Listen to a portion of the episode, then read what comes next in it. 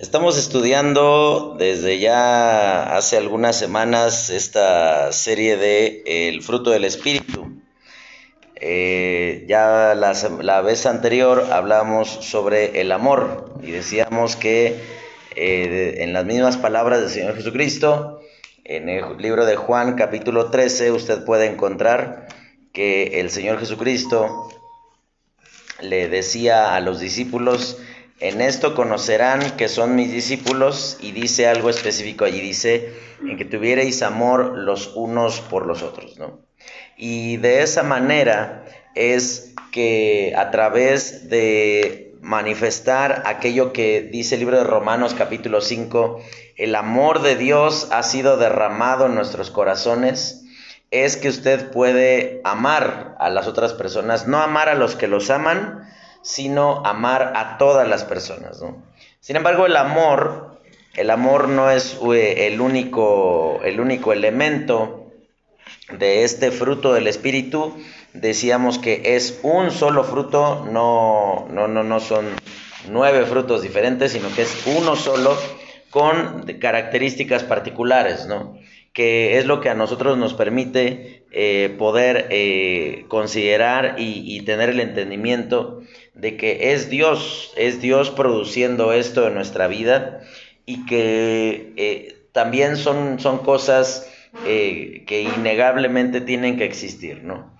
Justamente hablar de cuestiones de gozo ahorita con toda esta semana difícil que ha atravesado la iglesia, tanto aquí como en Tolimán, de lo que escuchábamos hace un ratito, de personas que han muerto y lo que conlleva, ¿no? La muerte de una persona, la tristeza, el dolor, eh, las preguntas que vienen a la mente y ahora qué vamos a hacer o cómo va a ser nuestra familia a partir de ahora. Todas estas cuestiones, sin duda alguna, la palabra de Dios en ningún lugar nos manda a ser eh, personas insensibles. Pero lo que sí, al hablar ahora del tema del gozo, tenemos que considerar que si bien eh, tiene que ver con nuestras emociones, las emociones tienen que estar bajo el control del Espíritu Santo de Dios para que efectivamente puedan ser eh, una bendición en lugar de ser un tropiezo continuamente, ¿no? Dice en el libro de Gálatas capítulo 5, dice, más el fruto del Espíritu es amor, e inmediatamente sigue una palabra que es la que vamos a estudiar en esta mañana y dice ahí gozo. Y el gozo, a diferencia de la alegría, la alegría es circunstancial. Es algo que dura mientras las cosas buenas duran, pero eh, en tanto sucede algo que, interrumpe esa alegría, listo, se acabó. Y se lleva a un estado de tristeza. Y todos hemos conocido a alguien, o probablemente usted, espero que no, pero a lo mejor sí es usted de esa manera, que es un yo-yo andando, ¿no? Un día ama al Señor y al otro día se cuestiona todas las cosas. ¿Será que Dios me ama? Oye, ¿y por qué piensa esto? Es que se me acaba de pasar el camión. Eh, de nuevo te sucede algo bueno, ay, cuánto Dios me ama y qué bendecido estoy.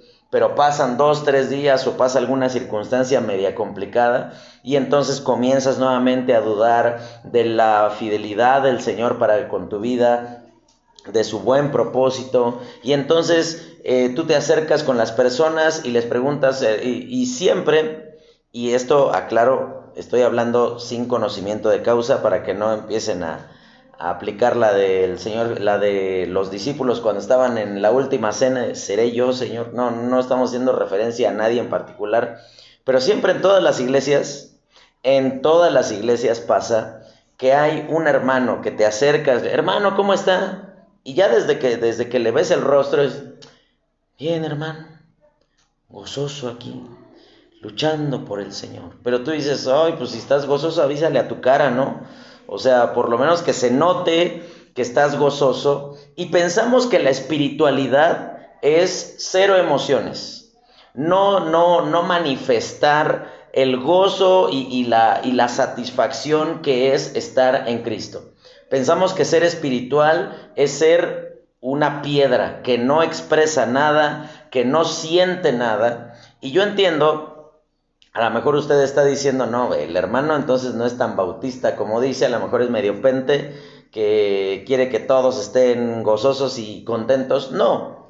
Sin embargo, algo que muy mal hemos hecho como creyentes es considerar que la espiritualidad es eh, poner una fachada de que nada te afecta, de que tú eres rígido, duro y, un, ron, este, el ceño fruncido ante las circunstancias y, tu gesto ya natural es estar todo el tiempo así que no sabes si está contento, si está triste, si algo le pasa y parece que piensas que de esa manera es un andar espiritual. Yo te pregunto algo. ¿Tú te imaginas al Señor Jesucristo todo el tiempo con cara de enojado? O sea, como, yo sé, no te estoy diciendo que vamos a hacer una foto de Jesús, no. Pero, ¿cómo te imaginas a Cristo? ¿Tú te imaginas a Cristo como alguien que todo el tiempo está así como lo ponen en los camiones, estos, este, los taxivanes, ¿no? Que así todo el tiempo, una cara de desesperación y de dolor, diciendo, ah, es tan difícil esta vida. ¿Te lo imaginas de esa forma? O tampoco te imaginas un, un, Cristo así colérico, enojado, todo el tiempo con una cara de odio hacia la gente y hacia las personas.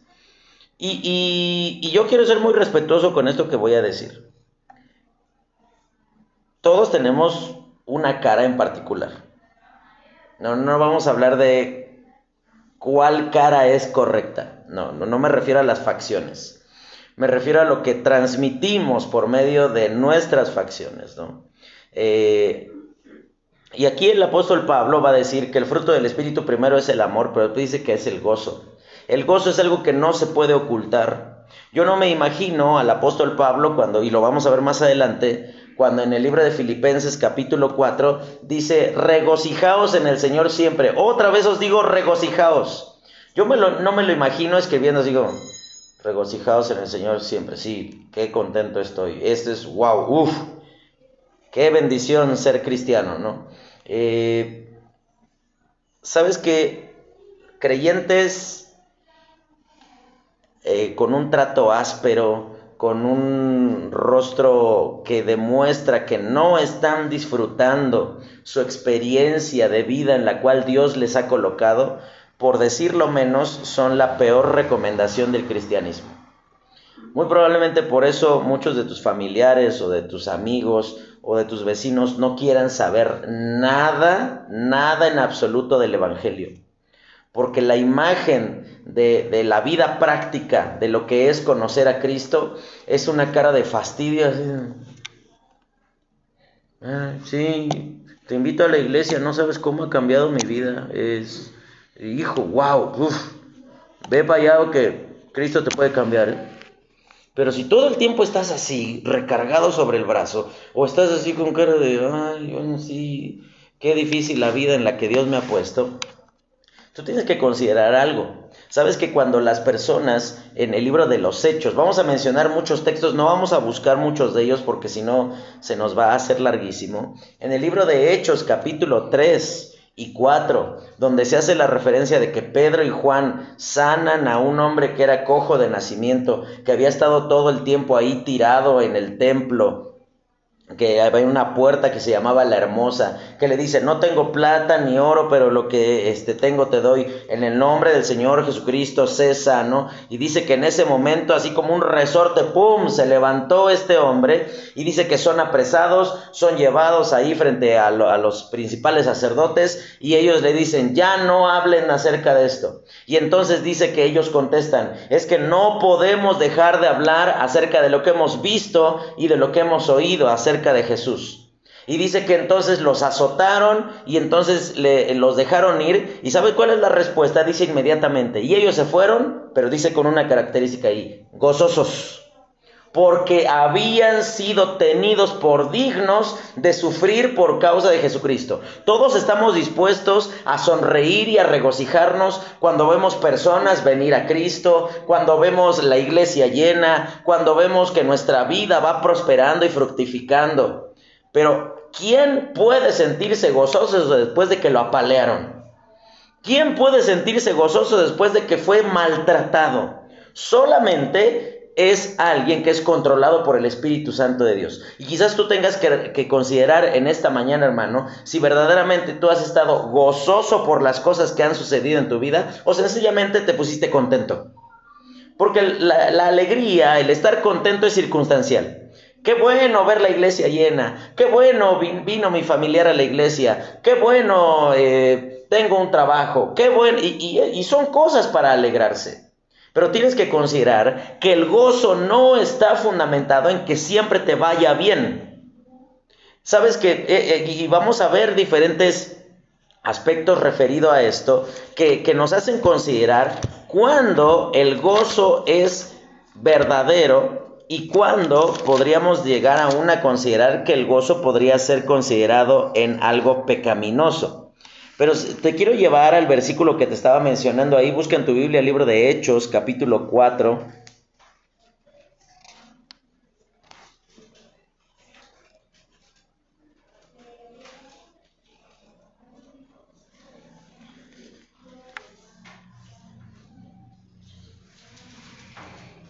Y dice el versículo 18. 4.18 dice, y llamándolos les intimaron que en ninguna manera hablasen ni enseñasen en el, en el nombre de Jesús. Mas Pedro y Juan respondieron diciéndoles, juzgad si es justo delante de Dios obedecer a vosotros antes que a los hombres, porque no podemos dejar de, decir lo que hemos visto y oído. Entonces les amenazaron y les soltaron, no hallando ningún modo de castigarles por causa del pueblo, porque todos glorificaban a Dios por lo que se había hecho. Ahora, a la, luz de todo lo que implica las dificultades en la vida, imagínate que tú por estar repartiendo de repente allí eh, algún folleto en la calle, de repente llegue la policía, te suba ahí a la patrulla, te lleven ahí a los separos y quedes detenido tus 72 horas que según la ley debes estar. A lo mejor el gozo se te va a ir cuando ya vas sintiendo que te van subiendo a la patrulla, ¿no?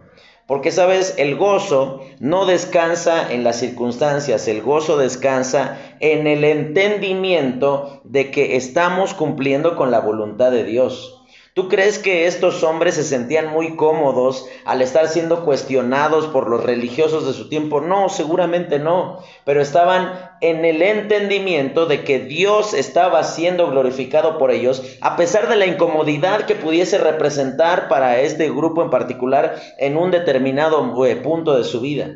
Y es que mira, rehuimos a la incomodidad, rehuimos a cualquier cosa que pueda poner eh, en tela de juicio lo que somos y lo que hacemos. A la luz de lo que vamos a estudiar, tú tendrás que considerar que necesitas hacer un análisis ciertamente para determinar si tu gozo es verdadero o ha sido falso.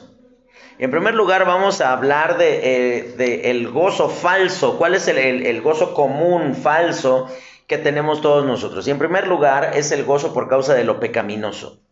Sabes que el libro de Segunda de Samuel, capítulo 11, cuenta la historia de David cuando él comete adulterio con Betsabé. Dice allí que David busca allí, por favor, Segunda de Samuel, capítulo 11 en tu Biblia. Y vamos a ver algunas cosas así muy muy rápido, ¿no? Dice que el versículo 1 aconteció al año siguiente en el tiempo que salen los reyes a la guerra que David envió a Joab y con él a sus siervos y a todo Israel, y destruyeron a los amonitas y sitiaron a Rabá, pero David se quedó en Jerusalén. Y dice ahí el versículo 2, y sucedió un día al caer la tarde, que se levantó David de su lecho, es decir, David no se levantó, pues digamos, a la hora normal, dice, al caer la tarde. La tarde para los, los judíos era aproximadamente de lo que nosotros hoy día entendemos como la una de la tarde. Entonces, digamos que de esas veces que te levantas y hasta te duele la espalda de tanto haber estado dormido, bueno, así estaba David, ¿no? Se levantó de su lecho y se paseaba sobre el terrado en la casa real y vio desde el terrado a una mujer que se estaba bañando, la cual era muy hermosa y envió David a preguntar por aquella mujer y le dijeron, aquella es Betsabé, hija de Eliam, mujer de Urías Eteo. Y envió David mensajeros y la tomó y vino a él y durmió con ella y durmió con ella. Luego ella se purificó de su inmundicia y se volvió a su casa. El gozo común que todos nosotros eh, en algún momento participamos es el que está relacionado con lo pecaminoso. Sí, sin duda alguna David, Betsabé disfrutaron de este momento. Sin duda alguna fue algo placentero para ellos. Y no estoy diciendo que única y exclusivamente el adulterio es, este, pudo haber llegado a ser placentero. A lo mejor Tú está totalmente lejos de tu vista el tema del adulterio, pero a lo mejor te gusta el chisme, a lo mejor te gusta murmurar, a lo mejor eres muy dado a mentir, a lo mejor tomas cosas que no son tuyas, a lo mejor eh, todo el tiempo estás criticando y juzgando a los hermanos dentro de la iglesia, a lo mejor el, el pecado que gustes y mandes. Todos tenemos un pecado favorito. Puede ser pecados públicos, a lo mejor tienes problemas con el alcohol, con el tabaco, a lo mejor tienes problemas familiares, que eh, tu casa es un pleito de perros todo el tiempo, que son gritos, jalones de cabellos, e insultos, o a lo mejor no. A lo mejor muy dentro tuyo tienes una arraigada amargura contra tu esposo, contra tu esposa, por determinadas situaciones que se han ido sucediendo, sin lugar a dudas, el pecado que sea, te ha producido placer practicarlo. Y por esa razón no lo abandonamos y por esa razón eh, recurrimos a Él. David en este determinado momento pensó que la satisfacción carnal, momentánea que él experimentaba por causa del pecado era verdadero gozo cuando en realidad no. El placer carnal en cualquiera de sus manifestaciones por el pecado que, eh, en el cual todos en algún determinado punto de nuestros días practicamos, sin duda alguna tienes que considerarlo que ese no es gozo. En primer lugar, porque tienes que considerar que no está fundamentado en los principios de la palabra de Dios. Si a ti te hace sentir bien hablar mal de otras personas, criticar al hermano Ramiro, algún otro hermano de la iglesia, puedes sentirte muy bien por hacerlo, pero eso no procede de Dios. Y sabes que tú tienes que considerar en esta mañana si tú te estás satisfaciendo tu vida por los medios inadecuados que, que, la palabra de Dios presenta. Presta atención a lo que dice el libro de Romanos sobre eso, este, ahí en el capítulo 6. Romanos capítulo 6, al hablar sobre el, conflicto que tenemos con, con el pecado, ¿no? Dice de la siguiente manera, versículo 1, ¿qué pues diremos?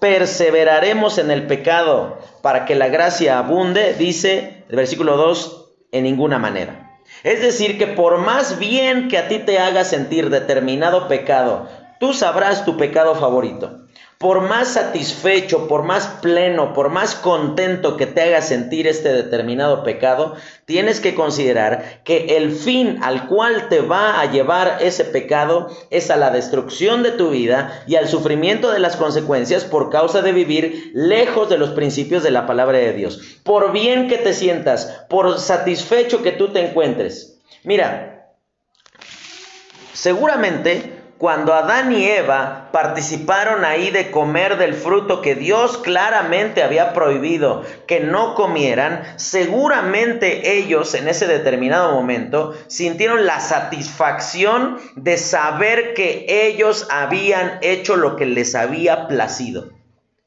Pero ¿Sabes qué es lo que sucede? Mientras tú más participas y más y más y más participas en el pecado, esto es algo que, eh, lo quisiera comparar con lo siguiente.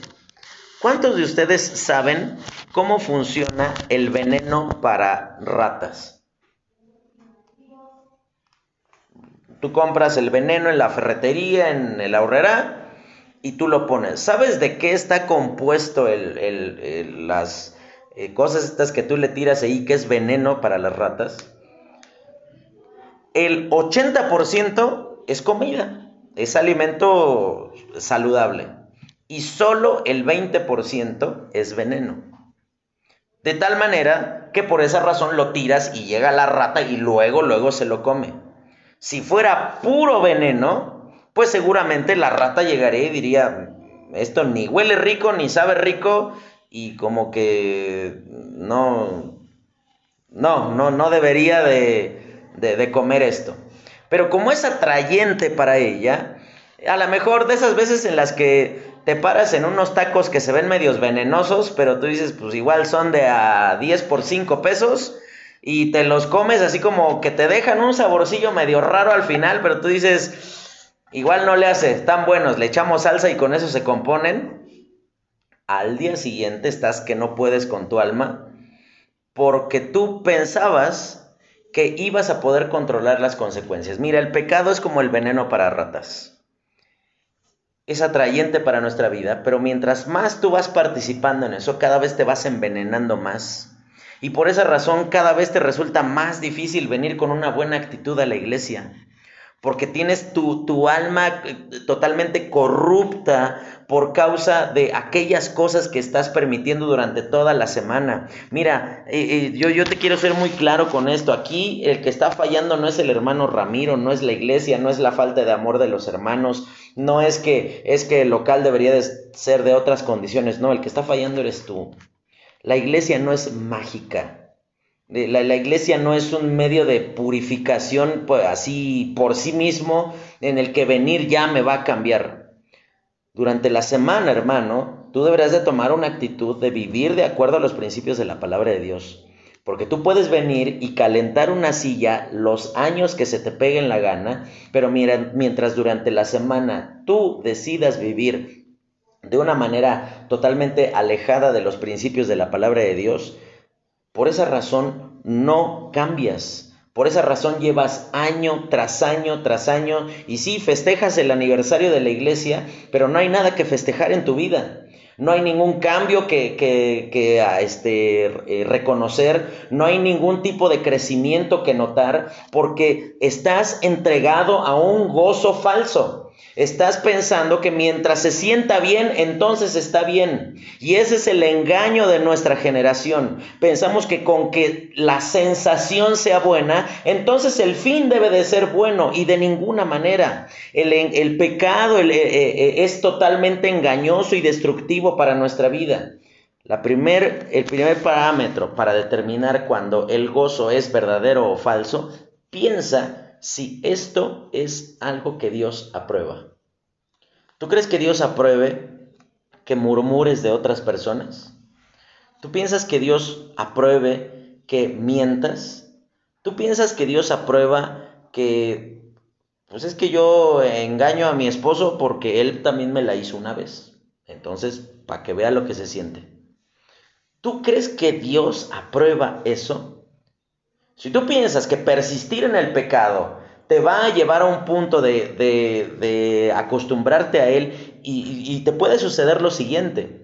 Puede que las primeras veces que lo practicabas tú sentías así como que, híjole, creo que sí estoy haciendo mal.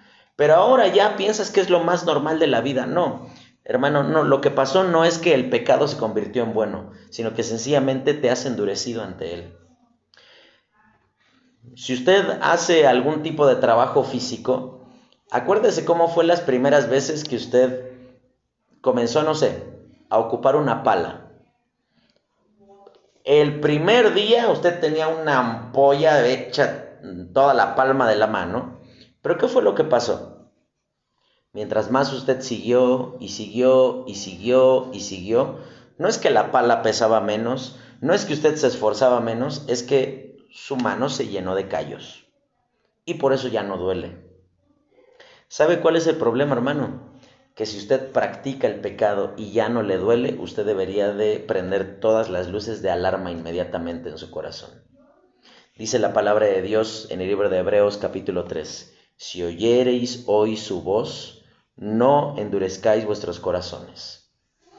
A lo mejor hace mucho tiempo usted viene, escucha, pero no pasa nada en su corazón. Mira hermano, el problema no es que la palabra de Dios dejó de ser efectiva. ¿Sabes cuál es el problema? Que tu corazón está endurecido por un gozo falso, por ir detrás de lo pecaminoso y hallar satisfacción y contentamiento en algo que no llena. El segundo parámetro para poder determinar si nuestro gozo es verdadero eh, es eh, el gozo, como te decía hace un ratito, eh, el gozo es algo permanente, algo que, que, se mantiene a través del tiempo, pero no nada más a través del tiempo, sino a través de las circunstancias. Acompáñame ahí al libro de Filipenses y vamos a ya detenernos ahí en, ese libro durante todo lo que resta de, del estudio. Y te cuento qué era lo que pasaba en Filipenses.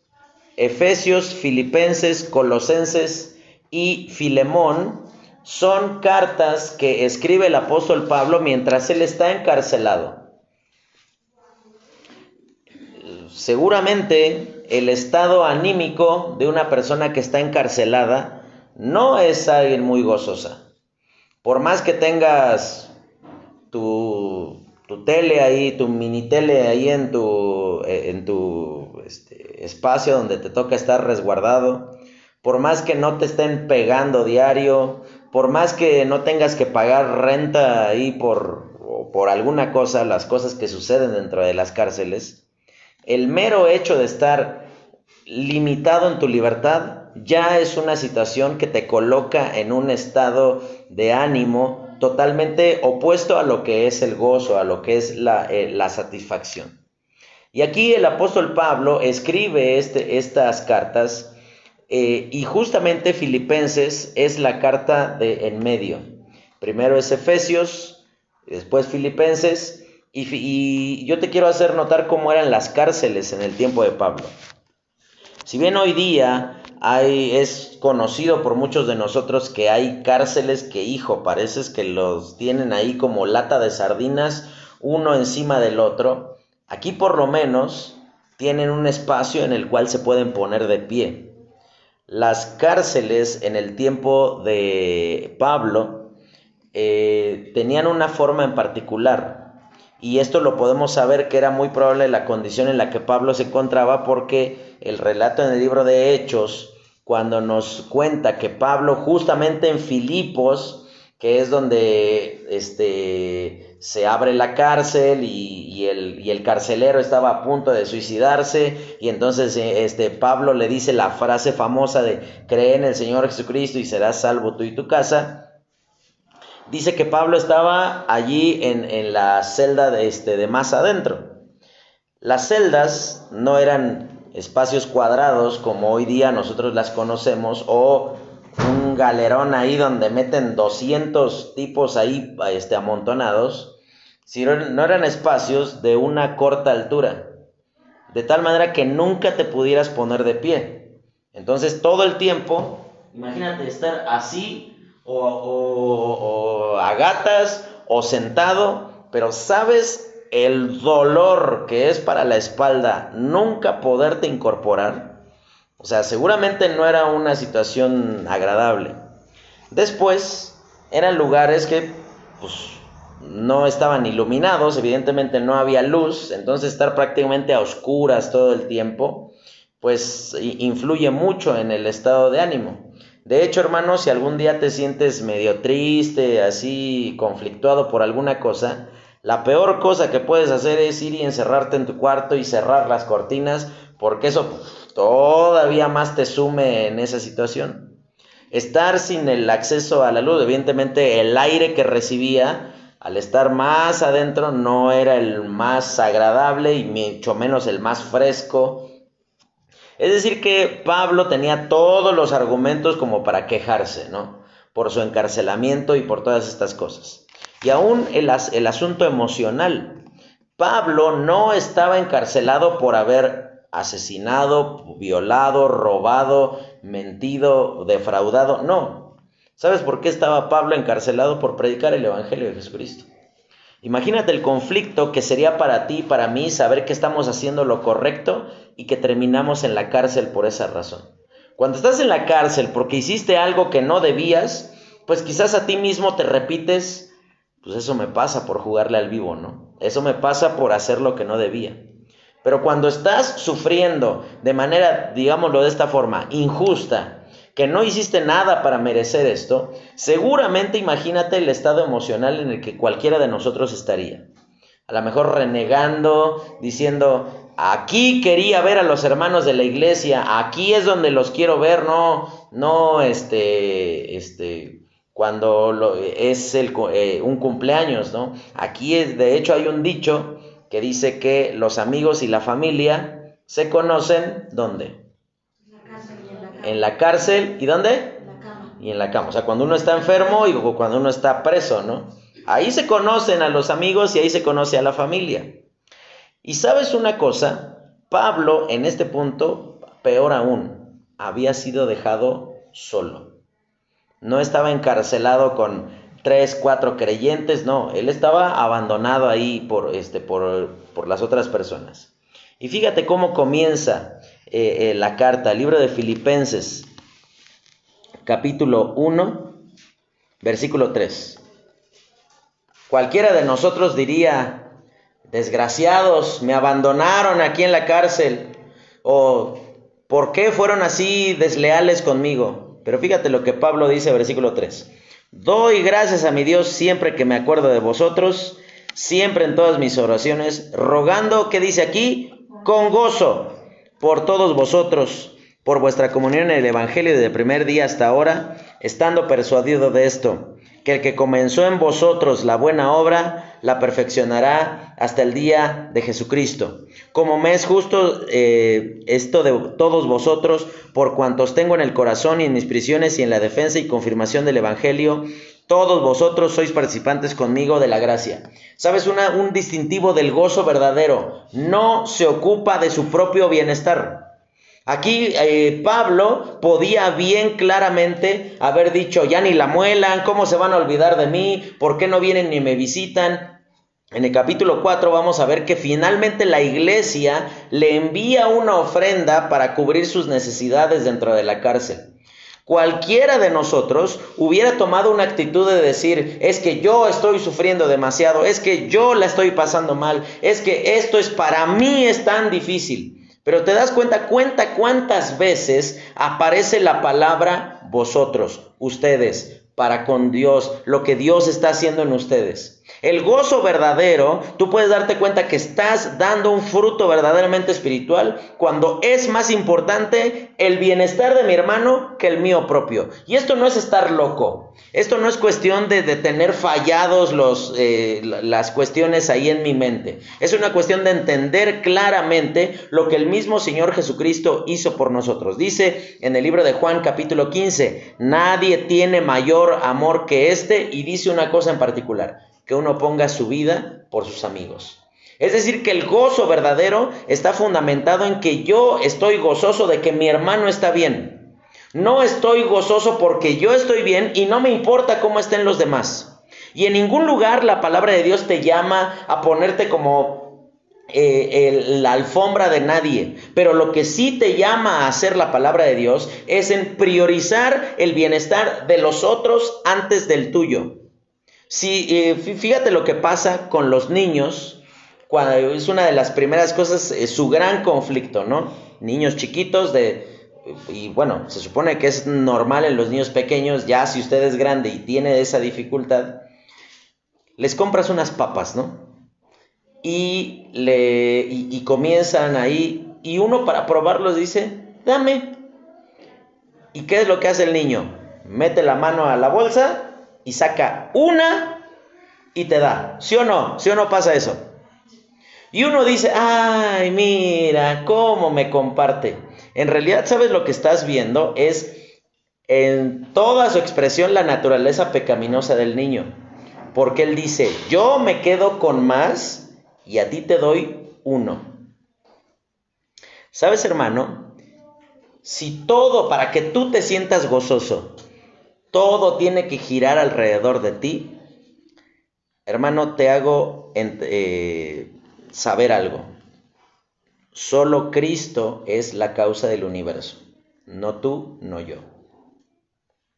Así que, si bien sí, eh, las personas que servimos en la iglesia estamos para servir a la gente de la iglesia, Hay veces que uno es demasiado injusto con, quienes Dios ha puesto eh, como eh, nuestro pastor para que nos esté cuidando, ¿no?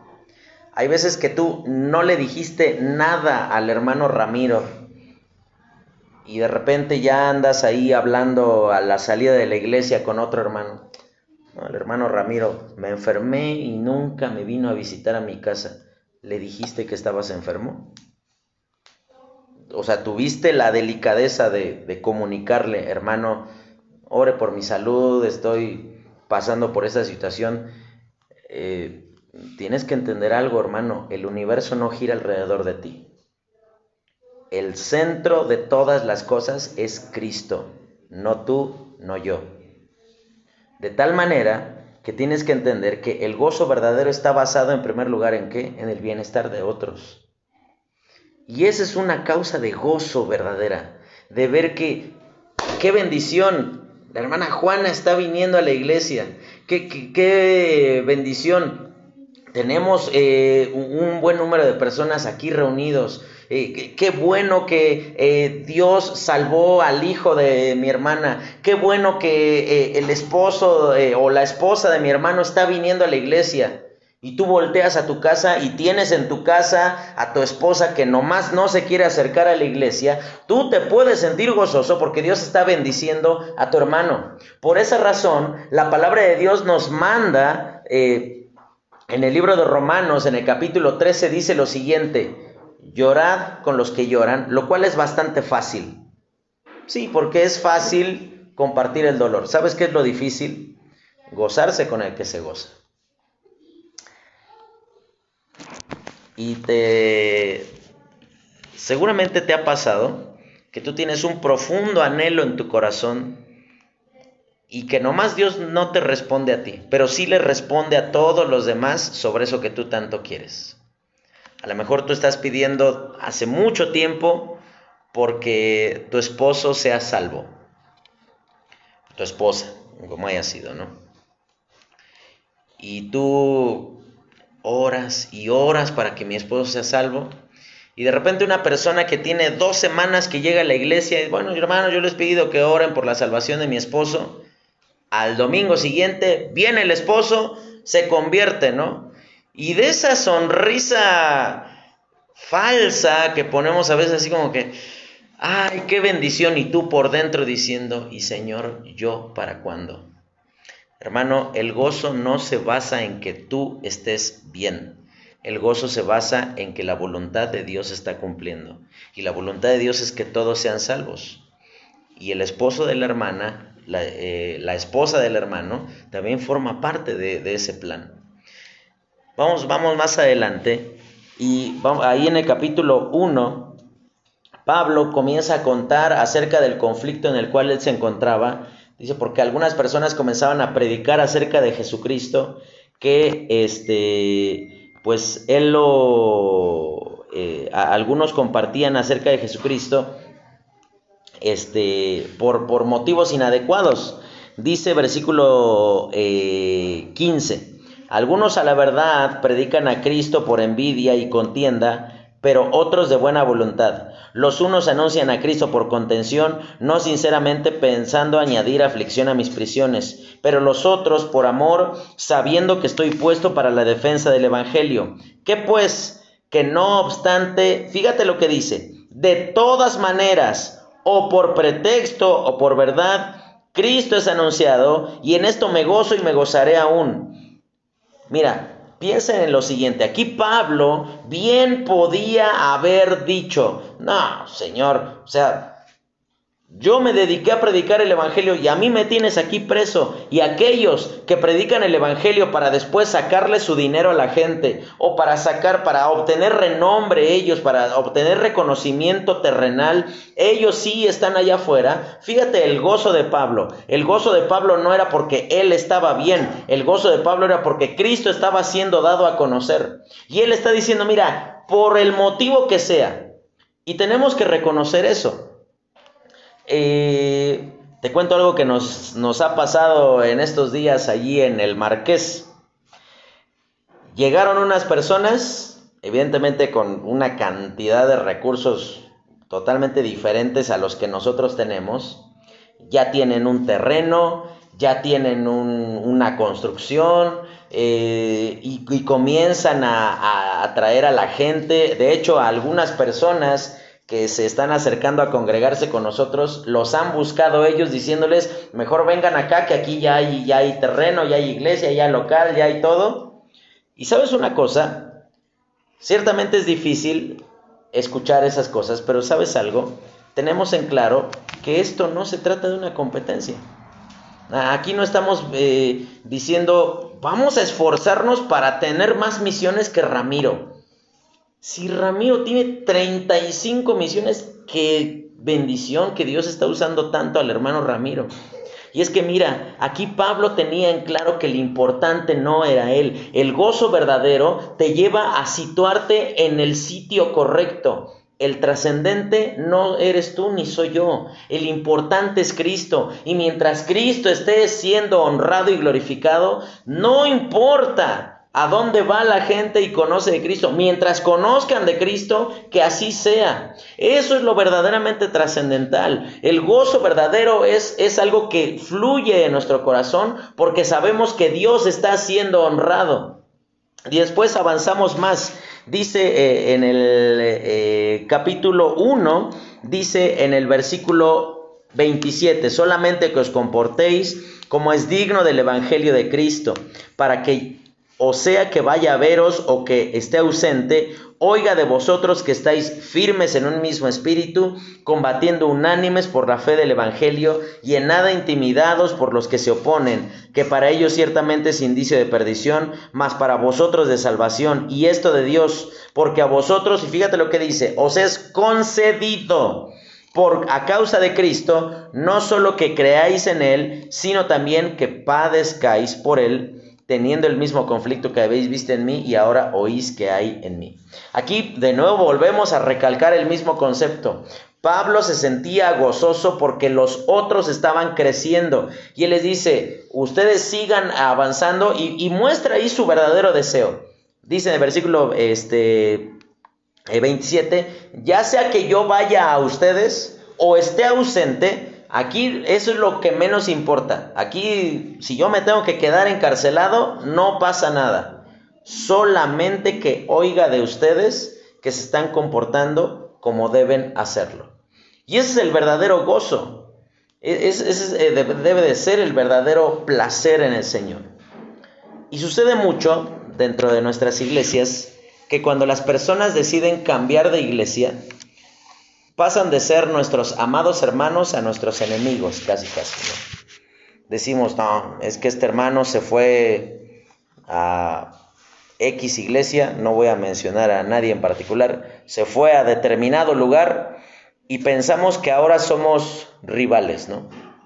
Mira hermano, mientras el hermano se encuentre andando bien con el Señor, que se vaya donde, a donde sea donde Cristo se ha enseñado con toda claridad, donde el Evangelio sea honrado, donde la palabra de Dios sea expuesta, lo de menos es donde se congregue.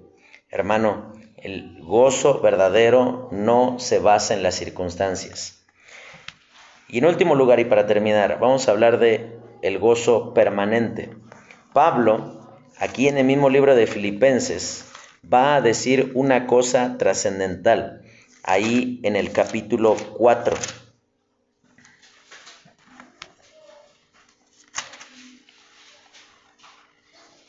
Dice en el versículo 10, en gran manera me gocé en el Señor de que ya al fin habéis revivido vuestro cuidado de mí, de lo cual también estabais solícitos, pero os faltaba la oportunidad. No lo digo porque tenga escasez, pues he aprendido a contentarme cualquiera que sea mi situación. ¿Te das cuenta? El gozo no descansa en que todos mis sueños se han cumplido. Porque imagínese, yo, yo soy bien franco.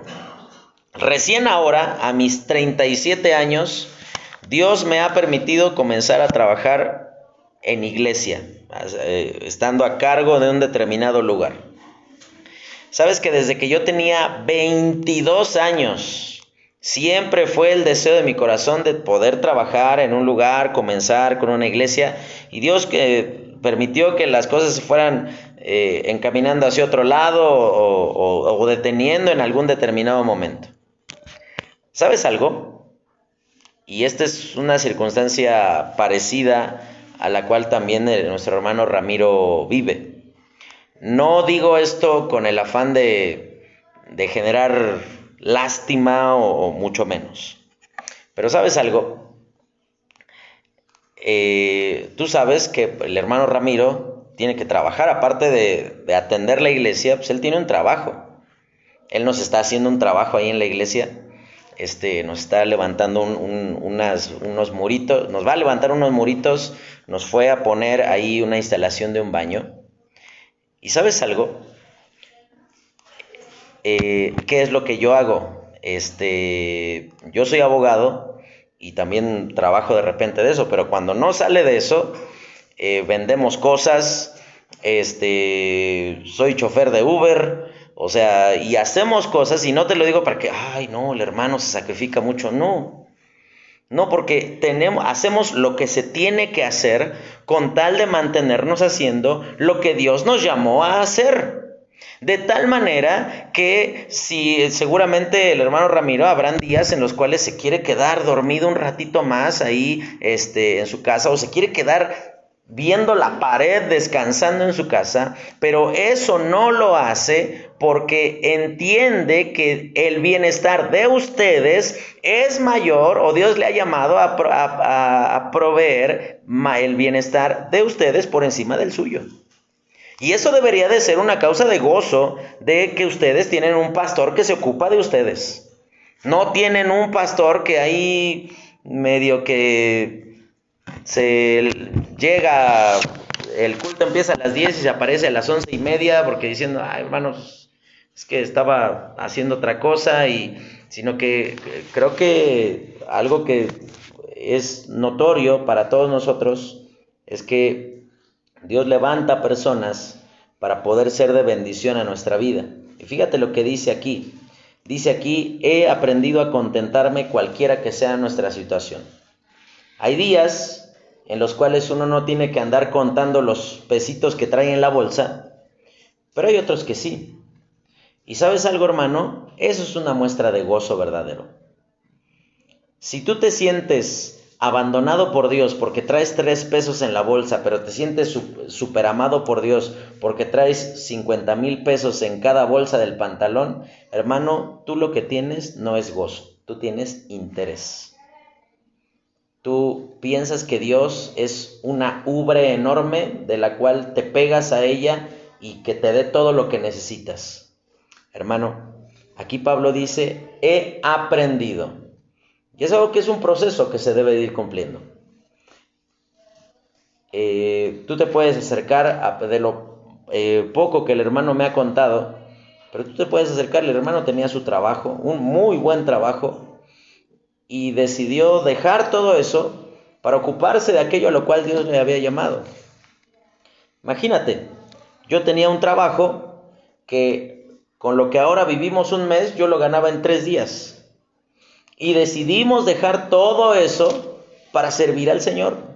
Y sabes, no es, no es un pesar, no es una carga, sino es un privilegio, como lo va a expresar Pablo aquí adelante. Dice, Sé vivir humildemente y sé tener abundancia. En todo y por todo estoy enseñado, así para estar saciado como para tener hambre, así para tener abundancia como para padecer necesidad. Y ahí viene el versículo eh, famosísimo de Filipenses 4:13.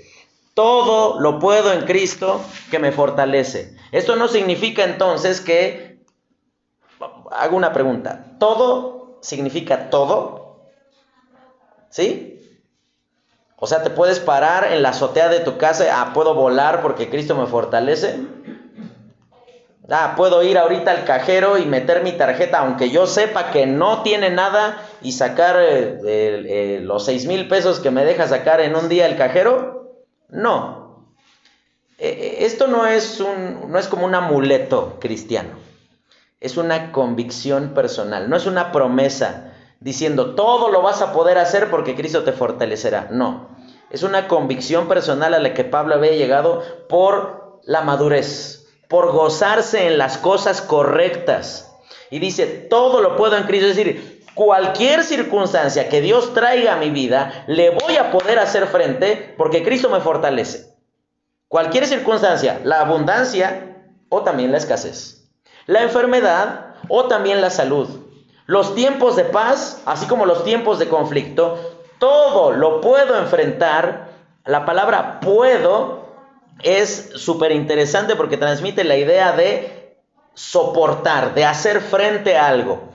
Todo puedo hacerle frente porque Cristo me fortalece. Pero ¿sabes cuándo vas a poder hacer todas esas cosas? Cuando te goces en las cosas adecuadas. Cuando tu gozo esté en Jesucristo y no en lo circunstancial. Cuando tu mirada esté en la voluntad de Dios y no en satisfacerte a ti mismo. Ese es gozo perdurable. Ese es gozo que nadie te va a quitar. Ese es el gozo bíblico al que Dios te llama a andar. Dice aquí, todo lo puedo en Cristo que me fortalece. Sí, la pérdida de un familiar, la enfermedad de un familiar, la, falta de trabajo o, la, insuficiencia de un trabajo para poder suplir mis necesidades puede ser difícil, pero en todo eso Dios te habrá de fortalecer para hacerle frente después de que tú te hayas gozado en las cosas que de, de verdad debes de gozarte, porque Él nos fortalece. Vamos a orar y terminamos. Señor, te damos gracias, porque tú eres bueno con nosotros porque tú nos enseñas por medio de tu palabra y porque tenemos todo lo que necesitamos en ti, Señor. Gracias, Señor, porque tú nos enseñas por medio de tu palabra y te pedimos que guardes nuestra vida para gozarnos en tu voluntad y en tu propósito. Te lo pedimos, Señor, en Cristo Jesús. Amén.